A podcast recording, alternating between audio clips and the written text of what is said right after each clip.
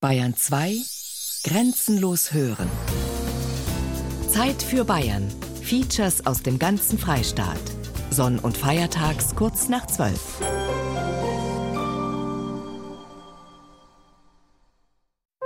Bayern genießen.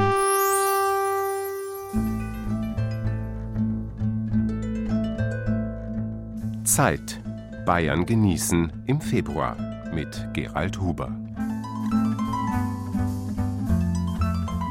Alles hat seine Stunde. Für jedes Geschehen unter dem Himmel gibt es eine bestimmte Zeit, heißt es im Buch Kohelet im Alten Testament. Schon die steinzeitlichen bayerischen Bauern vor über 7000 Jahren haben das gewusst und weit vor Stonehenge große begehbare Kalendertempel geschaffen, mit deren Hilfe sie die Jahres- und Tageszeiten bestimmt haben, an denen sie ablesen konnten, wann Zeit zu säen und wann Zeit zu ernten ist. Der erste schriftliche Kalender entstand vor 4000 Jahren in Ägypten. Bald aber hat man gemerkt, dass die schriftliche Kalenderzeit und die beobachtete immer weiter voneinander abwichen weshalb Pharao Ptolemaios III. im Jahr 237 v. Chr. einen Schalttag eingeführt hat. Und heuer ist es wieder soweit. Am Ende dieses Monats hängen wir den 29. Februar als Schalttag an. Grund genug, uns in Bayern genießen Gedanken, um unsere Zeit zu machen. Wir nutzen zum Zeitgenießen die kommende knappe Mittagsstunde.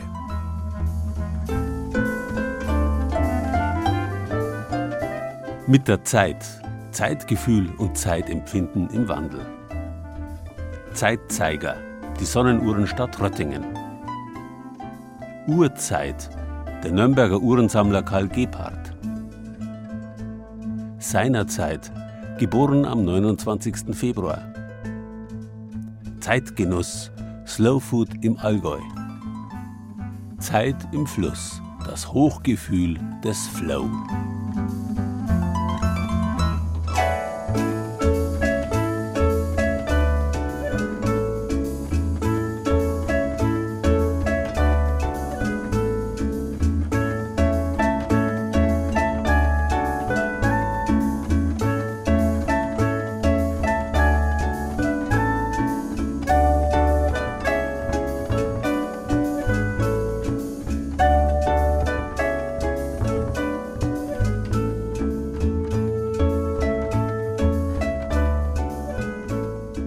Mit der Zeit, das war der Wahlspruch des großen Wittelsbacher Renaissancefürsten Ott Heinrich in seiner Residenzstadt Neuburg an der Donau.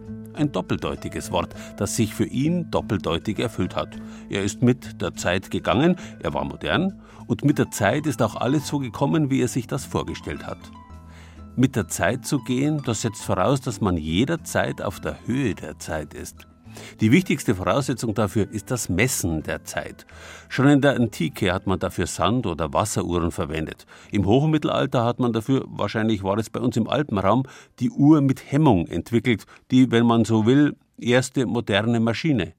Und am Ende des 15. Jahrhunderts hat ein bayerischer Uhrmacher auf dem gerade fertiggestellten höchsten Backsteinturm der Welt, dem Landshuter Martinsturm, die erste Turmuhr mit Viertelstundenschlag eingebaut. Seitdem und bis ins 20. Jahrhundert war für die meisten Menschen die Viertelstunde sowas wie die kleinste Zeiteinheit. Jede Viertelstunde schlägt die Glocke im Kirchturm von Fischbachau im Leitzachtal. Weithin hörbar über Kilometer, wenn der Wind stimmt. Die Glocke unterteilt die Stunde in vier gleiche Teile. Bis in die 50er Jahre war der Kirchturmschlag auf dem Feld die einzige Uhr, erinnert sich der Landwirt Sepp Brandmeier. Und da ist er nicht so auf Minuten gegangen. Nur, dass man ungefähr gewusst hat, wann Mittagszeit ist, wann man zum Essen heimkommen muss vom Feld so, das ist ganz praktisch gewesen. Wenn es zwölf Leute hat, hat man es gehört, dann hat man sich da noch gekriegt. Der Viertelstundentakt war die kleinste Zeitunterteilung bei der Arbeit in der Natur. Im Vergleich zu heute eine recht grobe Zeiteinteilung. Wer nur auf das prägnante Mittagsläuten und das Gebetsläuten gehört hat, für den waren es noch größere Zeiträume. Das Bewusstsein war nicht auf die Zeit gerichtet, sondern auf die Sache, mit der man sich beschäftigt hat. Man hat sich bedächtiger auf etwas eingestellt. Man ist nicht so auf Minuten äh, hitrimmt gewesen erst, wenn man nachher, ja, wie in der Landwirtschaft, wenn man da mehrere Traktoren gehabt hat und na ist halt alles lauter gewesen, Dann haben wir, haben wir keine, keine Kirchenglocken auch nicht mehr gehört. Nachher hat man sich halt äh, auf Taschenuhr verlassen müssen. Mit der Taschenuhr wurde der Takt der Zeit von Viertelstunden auf Minuten umgestellt. Die Unterteilung wurde engmaschiger und schneller. Trotzdem, sagt der Landwirt, konnte man sich noch konzentrieren auf eine Tätigkeit. Doch das hat sich in den vergangenen zehn Jahren gründlich geändert, sogar auf den abgelegenen Bergbauernhöfen im Leitzachtal. Nicht weit von Sepp Brandmeier entfernt bewirtschaftet Kaitan Leitner seinen Hof. Ein junger, moderner Landwirt, der es gewöhnt ist, mehrere Dinge gleichzeitig zu tun.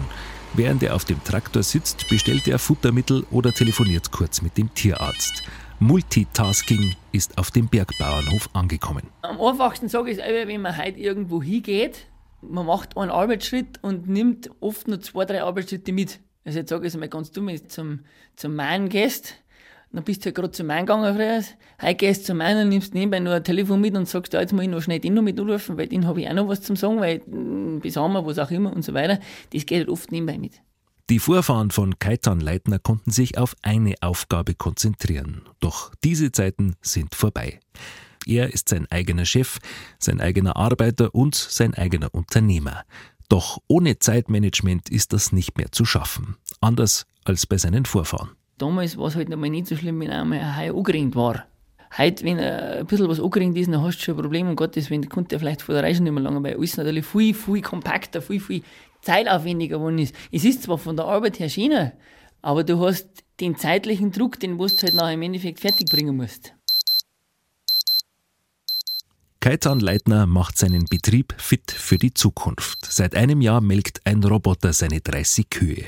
Das ist effektiv. Es verändert aber auch die Zeitqualität. Du hast die Leute nicht mehr wie früher. Du bist halt heute allein, du bist zwar technisch angerichtet oder angerichtet, jeder ist irgendwo technisch angerichtet, aber die Zeit ist schnell um. Damals war einfach, da war es da war's ruhiger, du hast, du hast, du hast die Zahlen nicht erreichen brauchen, du hast äh, mit der Natur mitgewirtschaftet, du hast das, das geerntet, was du gehabt hast am Feld draußen. Heute wird viel dazu gekauft, damit du dementsprechend halt äh, die Müllleistung halt irgendwo hältst oder hast. Und, und wenn du zu Investitionen hast, wie ich zum Beispiel, dann musst du halt auch deine Zahlen bringen, weil der Kapitaldienst und die Zinsen laufen halt einfach. Und, äh, oder du hörst auf.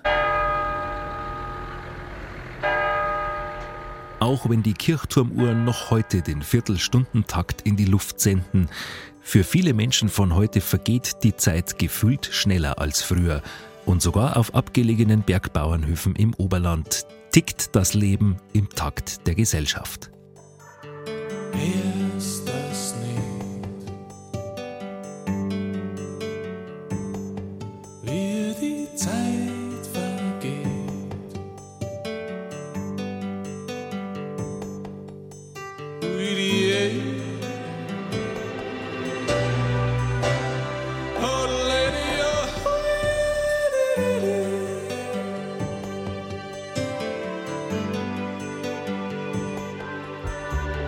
gestern noch am Kleid ganz anders kriegt.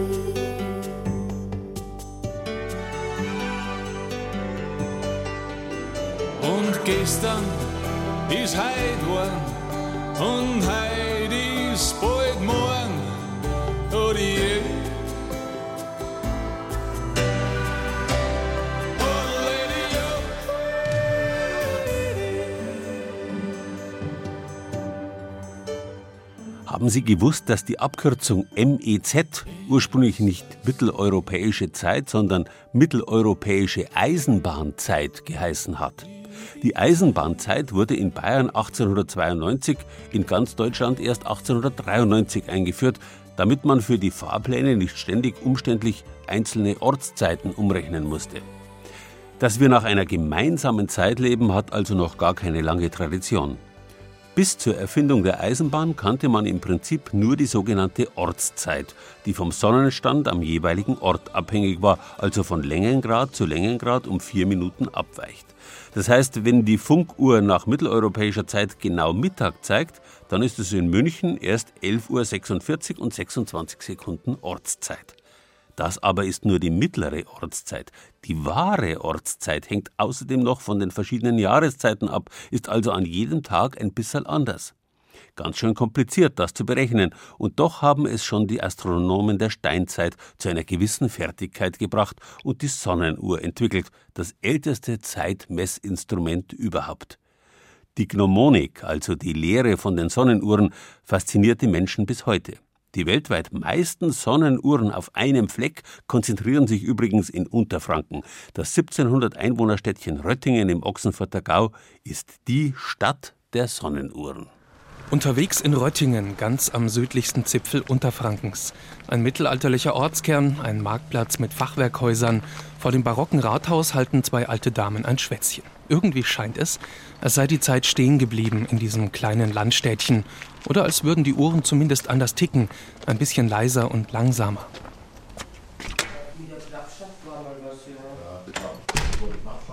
Im Rathaus, wo Margot Beck vom Verkehrsamt Touristen empfängt und berät, ist man wieder ganz im Jetzt. Eine schicke Theke, Computer, Plakate und eine Wand mit Prospekten, romantische Straße, Reutinger Festspiele, Burg Brattenstein und der Sonnenuhrenweg, markiert auf einem Stadtplan mit über 30 gelben Punkten.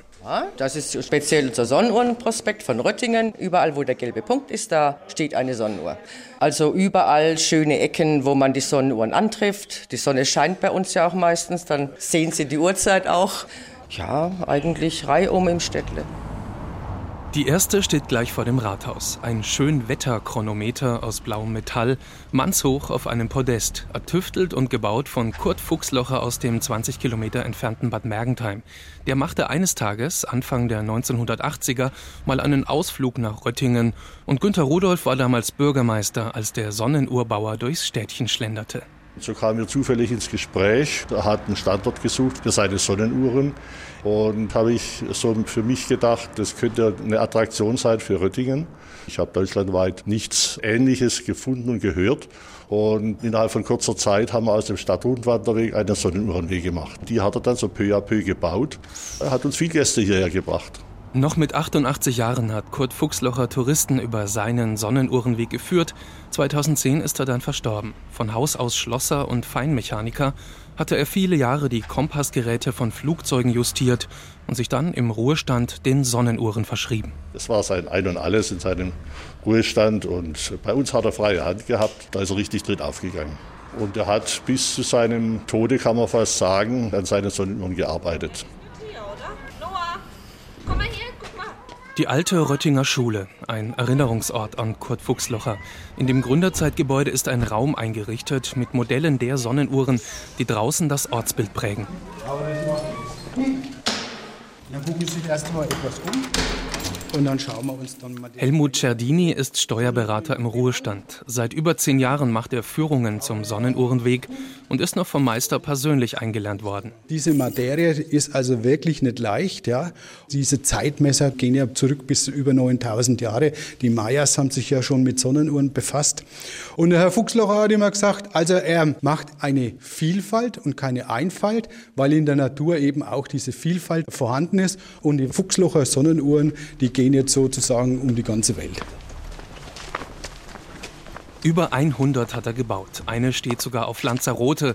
Aber die weltweit meisten konzentrieren sich hier, auf dem Röttinger Sonnenuhrenweg, einem Rundparcours von zwei Kilometern. 36 Unikate an Hauswänden, Dachgiebeln oder gleich hinterm Hundsheimer Tor mit dem Turm aus dem 15. Jahrhundert. Eine Weltkugeluhr steht hier und auf dem stilisierten Globus der Spruch: Ohne Sonne schweige ich. Aber heute scheint die Sonne. Bei der Sonnenuhr haben wir kein Zeicher, wie Sie sehen, sondern so eine Schieblehre. Und in dieser Schieblehre ist ein Strich drin. Den muss man dann zur Sonne hindrehen. Und da, wo die Sonne ist, ja, sehen Sie hier, Da gibt es dann einen Strich und man kann dann die Zeit genau ablesen. 3 Uhr Normalzeit. Aber die Sonnenuhr kann natürlich noch viel mehr, kann auch hier die Dämmerungszeit erkunden, indem dass ich die Handfläche nehme der Weg führt weiter durch schmale Gässchen vorbei am munteren Mühlbach bis ans Ufer der Tauber. Wiesen, ein gekiester Spazierpfad und überall Sonnenuhren. Große, kleine, mit Zeiger oder ohne, stehen sie zwischen anderen Zeitzeugen. Hier eine verwitterte Schneidmühle, dort der hohe Bau aus dem 13. Jahrhundert, das älteste Haus Röttingens. Und immer wieder auch Spaziergänger. Ein paar verstreute Touristen und auch Leute aus den Nachbarorten nehmen sich die Zeit. Schon des Öfteren. Erstens ist es sehr interessant und es ist herrlich angelegt. Führt dann oben an der Burg vorbei. Gastronomie ist genügend vorhanden. Doch. Ausklang in der Heckenwirtschaft Fries, gleich neben der alten Schule. Bei Winzerfamilie Fries gibt es gute Tropfen, eine ordentliche Brotzeit und natürlich eine Sonnenuhr mit Sinnspruch. Und das ist einer der schönsten Sprüche. Das passt auch zu dieser Heckenwirtschaft. Nämlich da steht wohl dem Manne, der erkennt, dass ihn von der Welt der Sterne nur die Kellertreppe trennt. Derjenige, der sich mit Sonnenuhren befasst, hat ganz besonders Bewusstsein.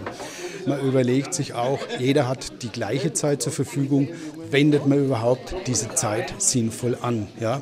Und man sollte die Zeit, so wie man bewusst ist, auch bewusst genießen. Die Sonnenuhrenstadt Röttingen können Sie selbstverständlich auch im Rahmen spezieller Führungen genießen. Alles Wissenswerte dazu finden Sie auf unserer Internetseite bayern2.de-zeit für Bayern.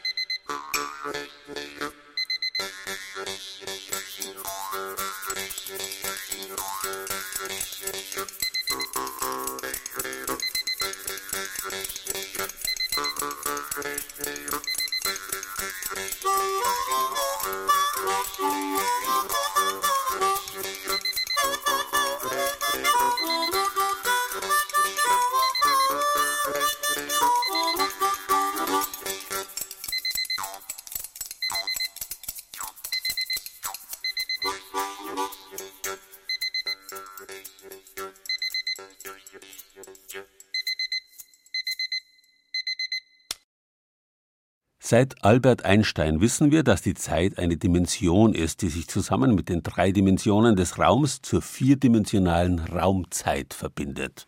Eine Raumzeit, die ihren Anfang nimmt mit dem Urknall, bei dem aus reiner Energie erst Raum und Zeit entstehen. Obwohl Einsteins Relativitätstheorie schon rund 100 Jahre alt ist, können nach wie vor die wenigsten von uns wirklich was damit anfangen. Wir sind eben Zwerge, die sich schwer tun, über den Tellerrand unserer unmittelbaren Erfahrungen hinauszuschauen. Da war der mittelalterliche Mensch noch ganz anders. Das Übernatürliche, also das Überphysikalische, war ihm vollkommen selbstverständlich, im wörtlichen Sinn. Gott versteht sich selbst, auch wenn der Mensch ihn nicht versteht. Erst mit dem Beginn der Neuzeit beginnt die systematische Erforschung dessen, was die Welt im Innersten zusammenhält. Selbstverständlichkeit allein genügt nicht mehr. Jetzt will der Mensch verstehen, weswegen er zu messen beginnt. Der Ingolstädter Mathematiker Philipp Apian fertigte 1563 als erster Mensch eine große Landkarte, die auf genauen Messungen beruht. Seine sogenannten bayerischen Landtafeln wurden erst im 19. Jahrhundert an Genauigkeit übertroffen. Und auch bei der Messung der vierten Dimension, der Zeit, tut sich ein Bayer besonders hervor. Der Nürnberger Uhrmacher Peter Hähnlein entwickelt zu Anfang des 16. Jahrhunderts die erste am Körper zu tragende Uhr der Welt. Im Nürnberger Uhrenmuseum kann man bei einer Reise durch über 500 Jahre Uhrengeschichte erleben, wie sich der Mensch in ein immer engeres zeitliches Korsett gezwängt hat. Zusammen bin ich gekommen durch meinen Großvater, der mit der Sammlung begonnen hat.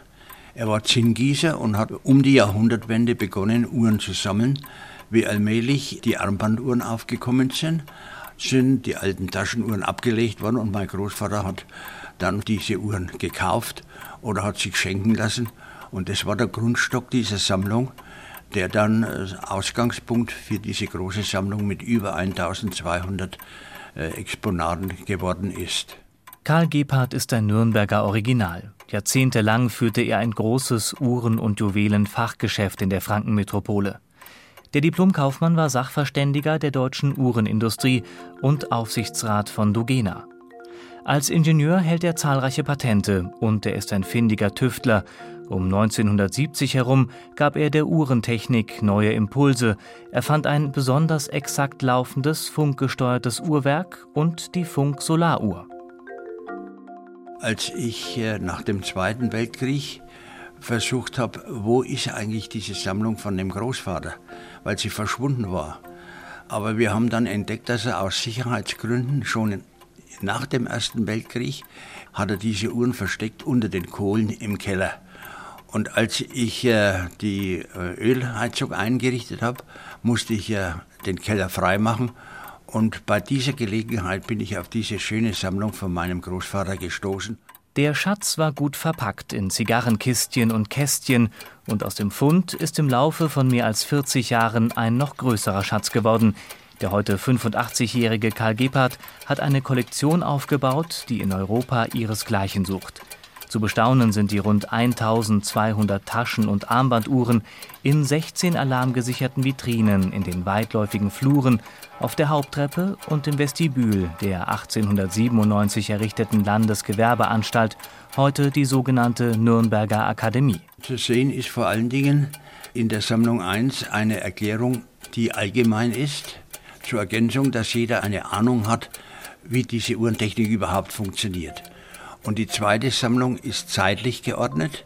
Das heißt, ich zeige die ganze Entwicklung, die technische Entwicklung von Peter Hähnlein bis zur Funk-Solaruhr, die es bisher überhaupt in keiner Sammlung noch gegeben hat.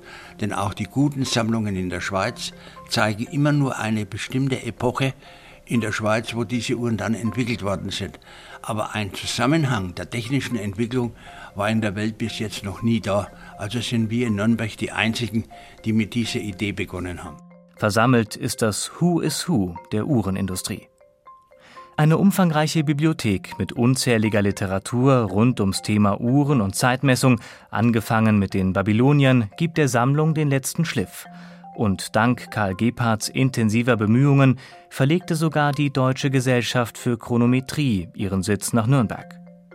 Wer Karl Gebhardt aber nach seiner Lieblingsuhr fragt, wird überrascht sein. Ja, mein Lieblingsstück ist vor allen Dingen äh, die technische Idee von Peter Hähnlein, die mich sehr fasziniert hat, wie der Mann gearbeitet hat. Es war die erste am Körper zu tragende Uhr, die in allen Lagen ging und eine Laufzeit von 40 Stunden hatte. Das Husarenstück war, dass Peter Hähnlein diese ersten Elastizitäts- Möglichkeiten benutzt hat von der Schweinsposte, dass sich beim Anlaufen der Unruhe die Schweinsposte umgebogen hat, die Kraft aufgenommen hat von der Bewegungsenergie und ist dann wieder zurückgelaufen, sodass die Laufzeit wesentlich verbessert worden ist. Und im Übrigen muss man sagen, es war die Schweinsposte als erste Elastizität die Vorstufe der Spirale, die in den Uhren ja üblicherweise heute noch verwendet werden. Uhren sind Karl Gebhardts Leben. Mit ihnen hat er jede Menge Zeit verbracht. Wer seine Uhrensammlung besucht, kann der Leidenschaft des 85-Jährigen nachspüren. Es gibt das berühmte Wort von den Amerikanern, Time is money. Ne? Zeit ist Geld. Also das an und für sich gefällt mir überhaupt nicht. Da ist eigentlich dieses Materielle in erster Stelle und der Mensch spielt keine Rolle mehr. Da lobe ich mir wenigstens die Fugger, die haben wenigstens gesagt, nütze die Zeit. Das ist etwas eleganter und etwas menschlicher ausgedrückt. Wenn wir über die Zeit sprechen, dann ist das größte Geschenk, was wir in der Schöpfung bekommen haben, ist die Lebenszeit, unsere Lebenszeit. Und das ist eigentlich das Wahre, was man in der Zeit betrachten muss, unsere Zeit, die uns gehört.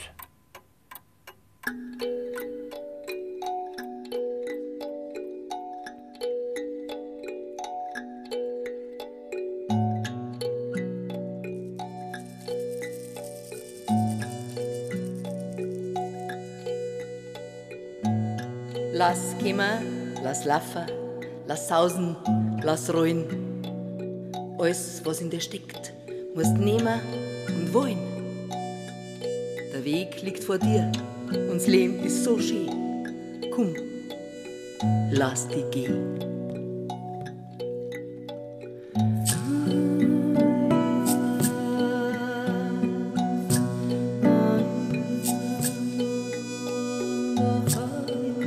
Manchmal möchte ich gern Augen aufreißen und alles lassen, was ich sehe. Alles begreifen, alles umfassen, rund werden lassen. Aber wer kann schon seine Augen auflassen, so lang, dass das alles neu passt? Ein Lebendiger nicht.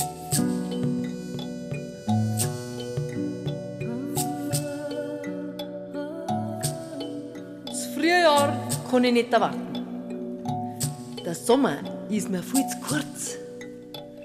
Der Herbst macht mich fertig und der Winter bringt mich um. Ganz schön wenig, die paar Tage dazwischen.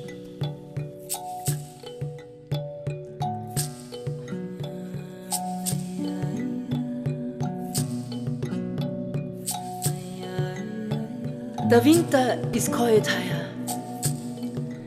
Ich brauche halt als Pullover ein paar Hände, die mich streicheln, einen warmen Blick als Mantel zum Einwickeln, als Schal ein liebes Wort und ein Hut aus Behutsamkeit, weil der Winter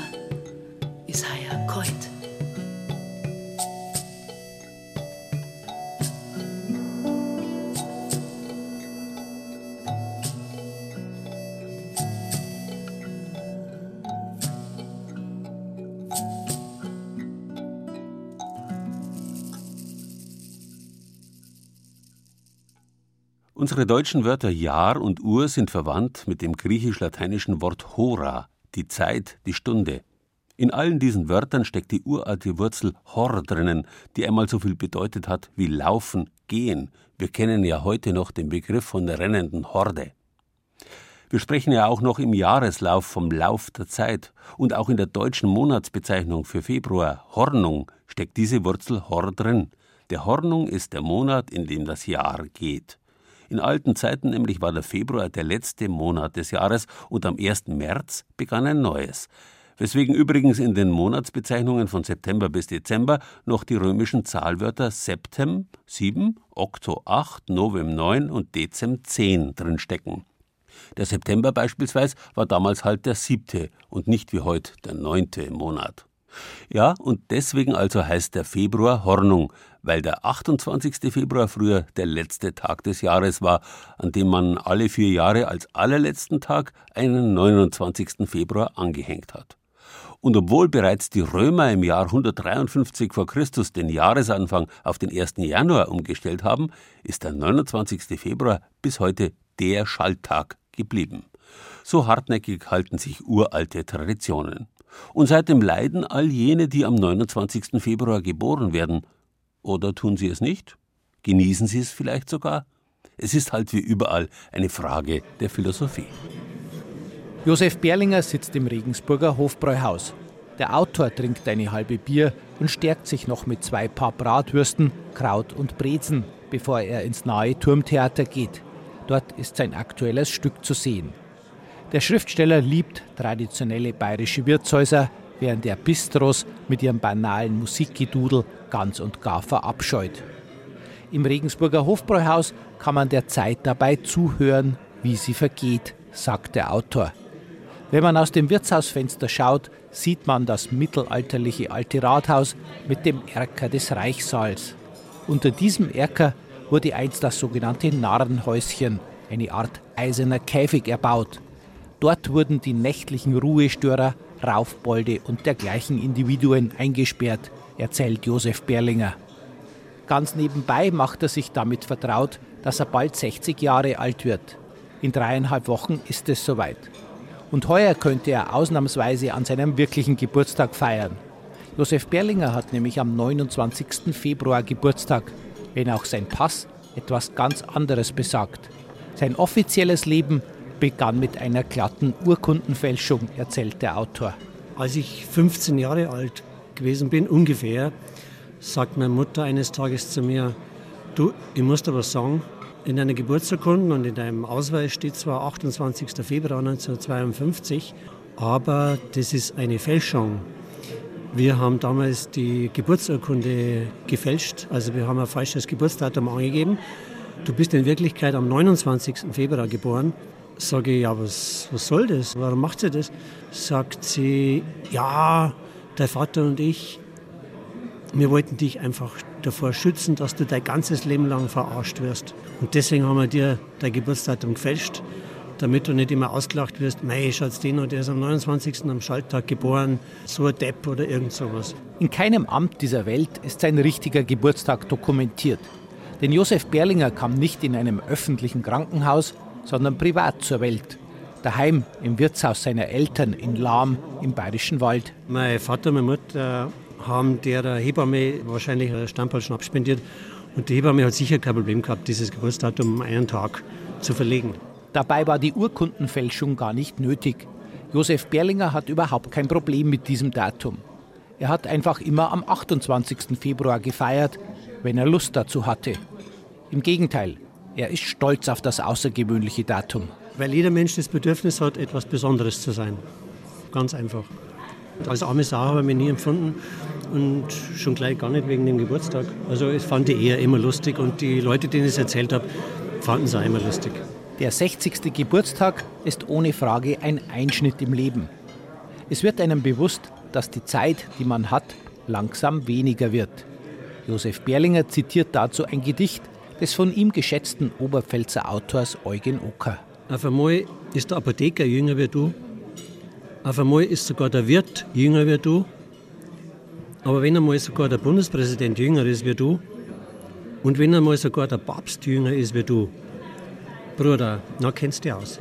Josef Berlinger hat es selber auch genau benannt. Der Bundespräsident ist bereits sieben Jahre jünger als er, nur noch der Papst ist älter.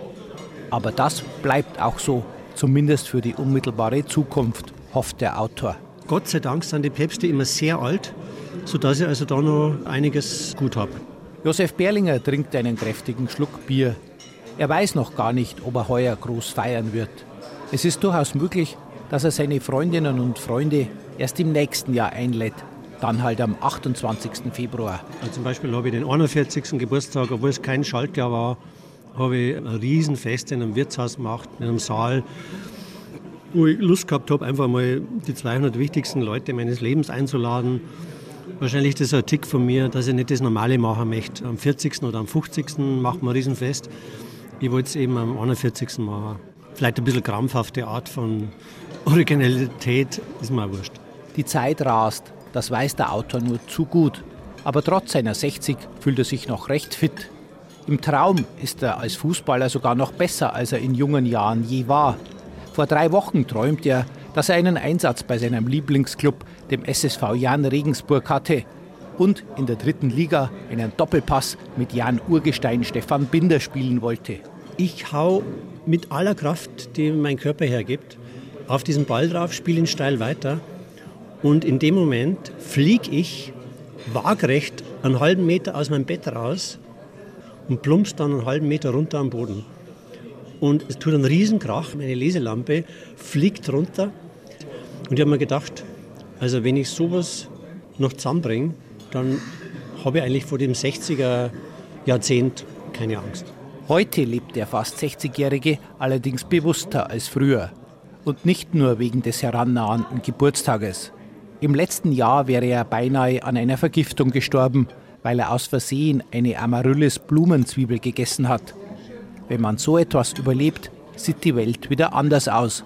Die Zeit wird da zum kostbaren Geschenk, sagt der Autor zum Abschied. Es war haarscharf am Tod vorbei und ich habe das Gefühl gehabt, ich kriege ein neues, zweites Leben geschenkt an dem Tag, in der Nacht. Ich kann es wertschätzen, wie ich es sonst vielleicht nicht wertgeschätzt hätte. Jeder Tag ist ein riesiges Geschenk, wenn man einigermaßen fit und gesund leben darf. Und das sollte man sich jeden Tag bewusst machen. Ist ja okay, wenn man einen Tag verplempert. Ist auch in Ordnung. Aber man sollte sich trotzdem jeden Tag bewusst machen, was es für ein Geschenk ist, einfach leben zu dürfen.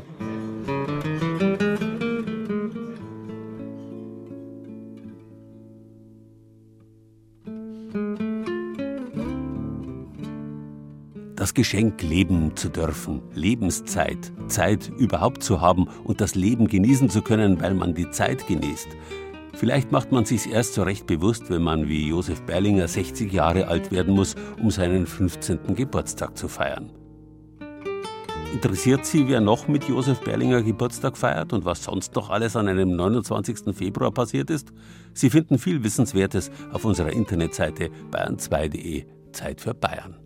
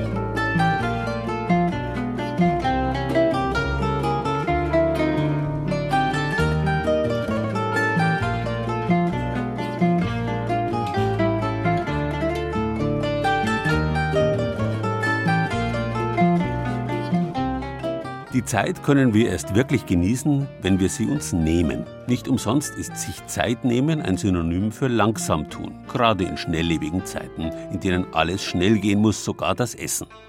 Als 1986 mitten in Rom an der spanischen Treppe ein amerikanisches Burger-Restaurant entstand, da waren viele Italiener empört. Sie wussten, dass Genuss, gerade kulinarischer Genuss, Zeit braucht.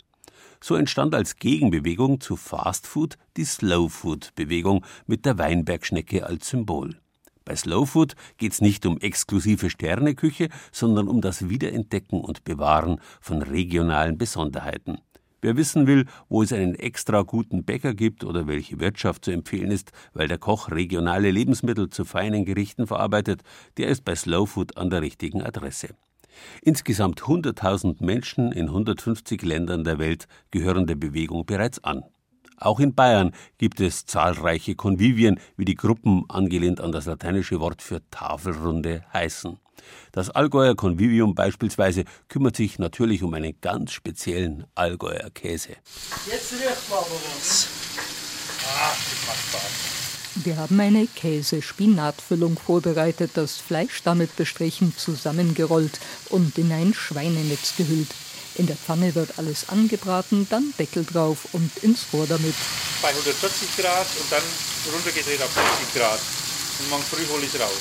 Morgen früh? Wir wollen doch heute essen. Aber hier gibt's kein Fastfood. Die Allgäuer Slow Food Gruppe hat zum Kochen geladen. Das dauert seine Zeit. Erstmal genießen wir den Duft. Zeit genießen und Slow Food, das gehört zusammen. Und äh, Slow Food heißt nicht nur langsam essen, sondern wir wollen auch den Nahrungsmitteln ihre Zeit geben. Wir wollen die Tradition des Essen und Trinkens bewahren. Und dazu gehört auch, dass man den Lebensmitteln und den Produkten Zeit gibt, bis sie fertig sind erklärt Manfred Duschleiter von Slowfood Allgäu. Aber keine Angst, wir bleiben an diesem Tag nicht hungrig. Manfred Richter, der Gründer der Gruppe, hat schon vorgekocht. Mit Weißlacker gefüllte Kalbshaxe. Weißlacker ist ein ganz besonderer Käse. Präseln tut er auch ganz schön. Er ist schon gut reif.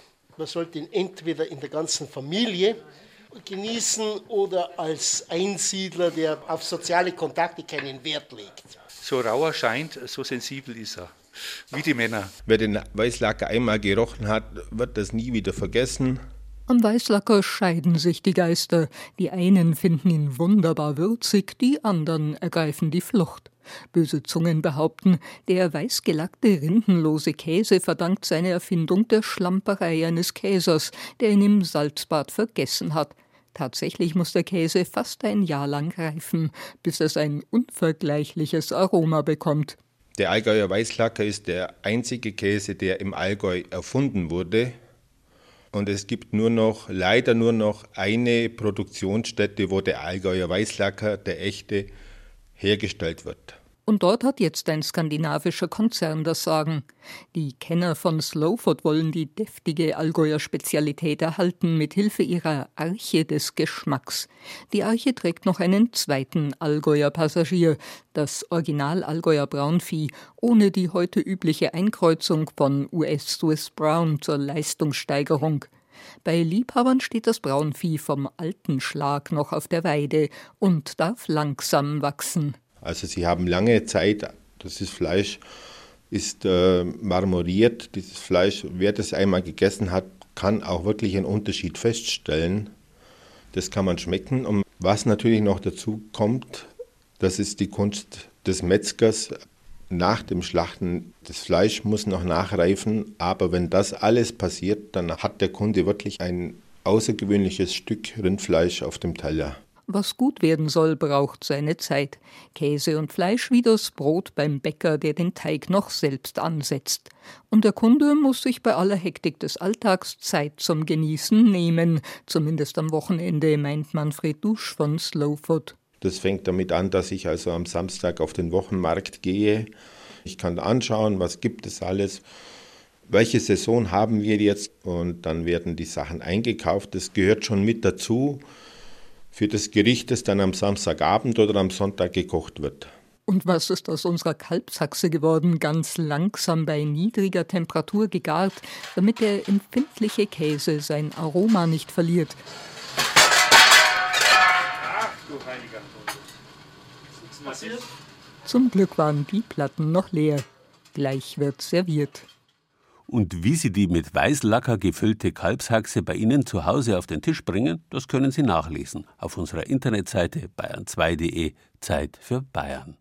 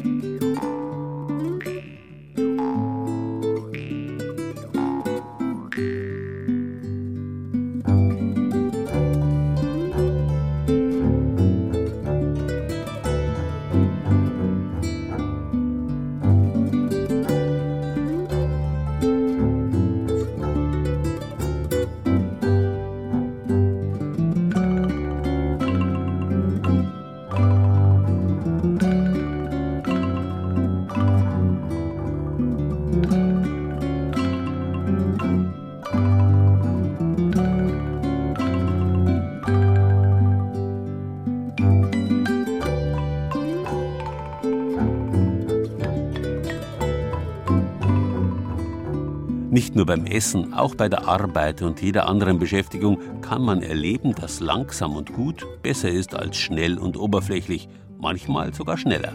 Aber das nur nebenbei.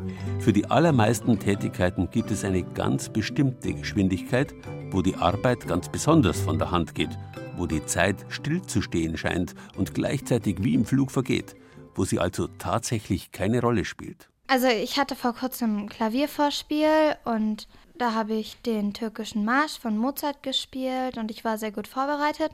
Und als ich dann dran war, war ich erst total aufgeregt, aber dann ist das alles so geflutscht und das war ganz einfach. Ja, und dann, dann war es so, huh, schon vorbei. Ich, man hatte eher das Gefühl, es hat eine Minute gedauert statt fünf. Musik hören oder machen scheint also ein besonders probates Mittel zu sein, um einmal richtig die Zeit zu vergessen. Schließlich ist Musik nichts anderes als die zu einem akustischen Kunstwerk gestaltete Zeit selbst. Ganz besonders Berufsmusiker erleben das Vergessen der Zeit im Erleben der Musik.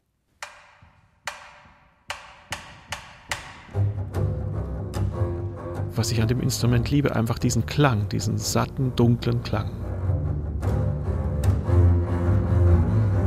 Heinrich Braun ist Kontrabassist, Solo-Kontrabassist. Seit 30 Jahren spielt er im Symphonieorchester des Bayerischen Rundfunks und wünscht sich keinen anderen Job der Welt. Schon als Kind spielte er Geige und Klavier, später kam der Kontrabass hinzu. Schnell wurde Heinrich Braun klar, das ist sein Instrument. Ich komme wirklich vom Lande, ein Kind vom Lande. Und in dem Fall war für mich alle Musik, die ich hier erleben konnte, oftmals zum ersten Mal. Also ich kannte relativ wenig Bruckner-Symphonien, relativ wenig Mahler-Symphonien. Natürlich während des Studiums erweitert sich der Horizont, aber das auf diesem Niveau immer erleben zu dürfen, also ich empfinde das wirklich immer noch als Geschenk, auch nach 30 Jahren. Vor allem jetzt mit Maris Jansons, das lässt einen schon immer wieder abheben. Abheben, das gehört für den gebürtigen Oberpfälzer zu den besonders beglückenden Momenten seines Berufes. Das vollkommene Eintauchen in den Klang, das Einssein mit seinem Instrument, der Musik, den Kollegen im Orchester. Ein Privileg, dessen ist sich Braun bewusst. Ja, ich würde schon sagen, Glücksgefühl. Alles, was sonst normalerweise schwer ist oder womit man immer zu kämpfen hat oder worum man sich immer bemüht, all das wird auf einmal leicht. Das fühlt sich einfach unglaublich leicht an und selbstverständlich. Alles, was manuell oder körperlich passiert, wie man am Instrument arbeitet, all das wird auf einmal nebensächlich. Man verschwindet in der Musik.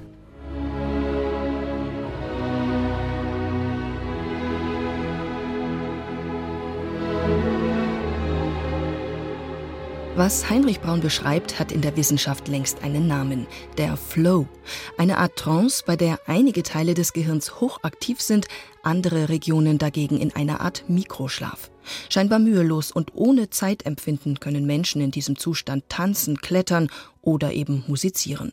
Voraussetzung für Musiker ist allerdings, dass die technische Anforderung gerade richtig ist, nicht zu hoch und nicht zu niedrig, erklärt Musikwissenschaftler Christian Lehmann aus München. Das ist in der Musik sehr gut spürbar, wenn man sich denkt, ein Pianist, der noch vielleicht noch nicht so weit ist, spielt ein wahnsinnig schweres Klavierstück und mit was er noch nicht genug geübt hat, dann kann er wahrscheinlich nicht in einen Flow kommen, weil er einfach viel zu viel noch nachdenken muss, was kommt jetzt als nächstes. Und wenn er was spielt, was auf einem viel zu einfachen Niveau ist, dann wird er wahrscheinlich auch nicht in einen Flow kommen, weil er dann sich langweilt. Also es darf nicht langweilig sein, es darf aber auch kein Überforderungsstress da sein, sondern es muss genau diese Balance da sein, dass eine gewisse Forderung da ist, aber eben auch das in einem entspannten Zustand funktionieren kann. Es braucht also Übung, in der Regel sogar sehr viel. Je perfekter die Technik, desto intensiver das Flow-Erlebnis. Denn alle Gedanken über das Wie müssen überflüssig werden, um sich mit höchster Konzentration dem Spielen hingeben zu können. Und doch kennen längst nicht nur Profis den wohltuenden Zustand. Auch wer lange Strecken wandert, radelt oder joggt, kennt oftmals das Gefühl, ohne Anstrengung voranzukommen, jenseits von Zeit und Raum. Darüber hinaus kennen fast alle Kulturen tranceartige Erlebnisse beim gemeinsamen Singen, Tanzen oder auch Arbeiten. Schlüssel dafür ist der gemeinsame Rhythmus, so Musikwissenschaftler Christian Lehmann. Man denke an die Fußballfans im Stadion oder Leute, die schunkeln oder klatschen zusammen. Das ist eine ganz erstaunliche Fähigkeit eigentlich, die uns Menschen ja auch von unseren nächsten Verwandten im Tierreich unterscheidet. Die Schimpansen können das nicht, dass sie ähm, gemeinsam in Takt klatschen oder trommeln. Und was es uns bringt, der Gruppenzusammenhalt, den erfahren wir emotional sehr stark, wenn wir gemeinsam was im Takt machen. Das ist ja auch bei Arbeitsvorgängen zum Beispiel so. Deswegen gibt es in vielen Kulturen Arbeitslieder. Ob man jetzt gemeinsam was hebt oder drischt oder rudert, wenn man sich das erleichtert durch ein Skandieren von Worten oder, oder durch, durch ein, ein Lied, dann kann das sogar Spaß machen.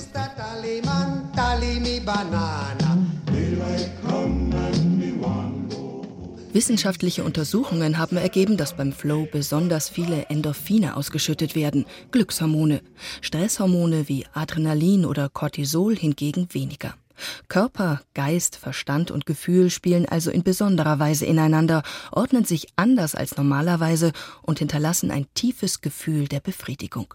Kein Wunder, dass der Flow nicht nur auf Kontrabassist Heinrich Braun wie ein Urlaub vom Alltag wirkt. Das ist ein Gefühl, in dem man, das klingt jetzt vielleicht ein bisschen abgehoben, aber in dem man Zeit und Raum verliert, sich selbst vergisst, eins wird mit dem Instrument, eins wird mit der Musik, eins wird mit dem, was auf der Bühne passiert mit den Kollegen. Im Idealzustand haben es dann sehr viele Kollegen. Das ist abhängig vom Dirigenten, ist abhängig von der eigenen Tagesform, von, dem eigenen, von der eigenen Befindlichkeit. Ich weiß nicht, wie man das wirklich in Worte fassen kann. Das ist wahnsinnig schwer. Gänsehautgefühl.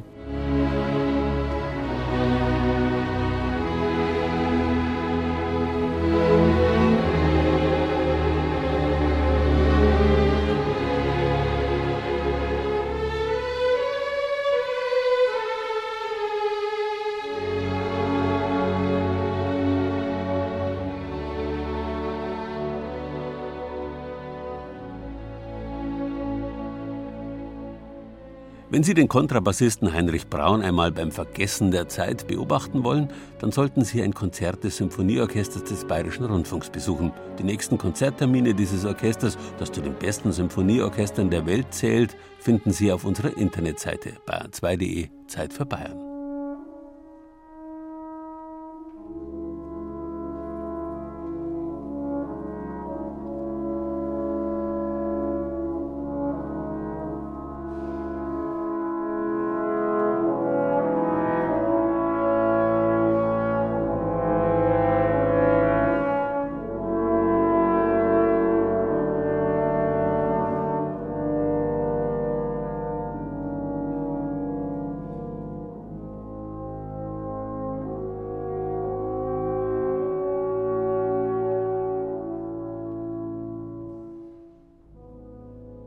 Alles hat seine Zeit und den richtigen Zeitpunkt.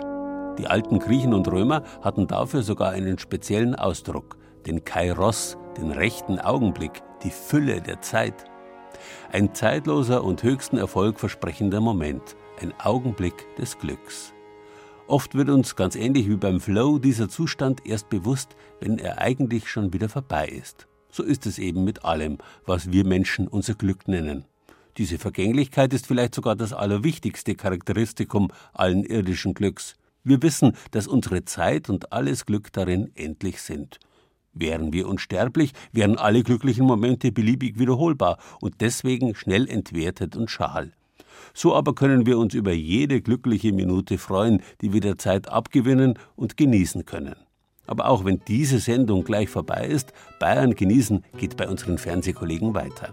Es geht um das Erleben der Zeit im Kirchenwald im niederbayerischen Kösslern. Ein philosophisch-kulinarischer Beitrag inzwischen Spessart und Karwendel in einer Viertelstunde auf BR Alpha. Wir im Radio sagen Danke, dass Sie sich in der vergangenen knappen Stunde Zeit für uns genommen haben. Zeit für Bayern sollte jeder haben.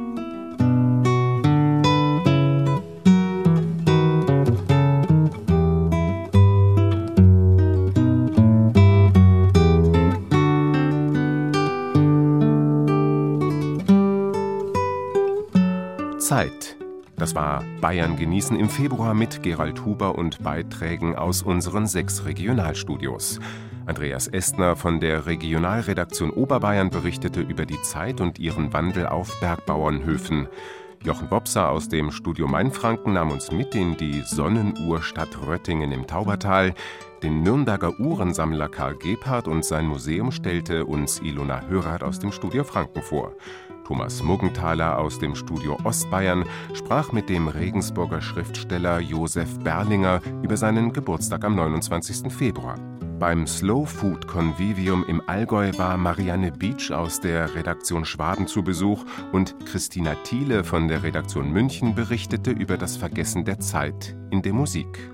Ton und Technik Brigitte Xenger, Regieassistenz Angela Breyer, Redaktion und Regie Gerald Huber.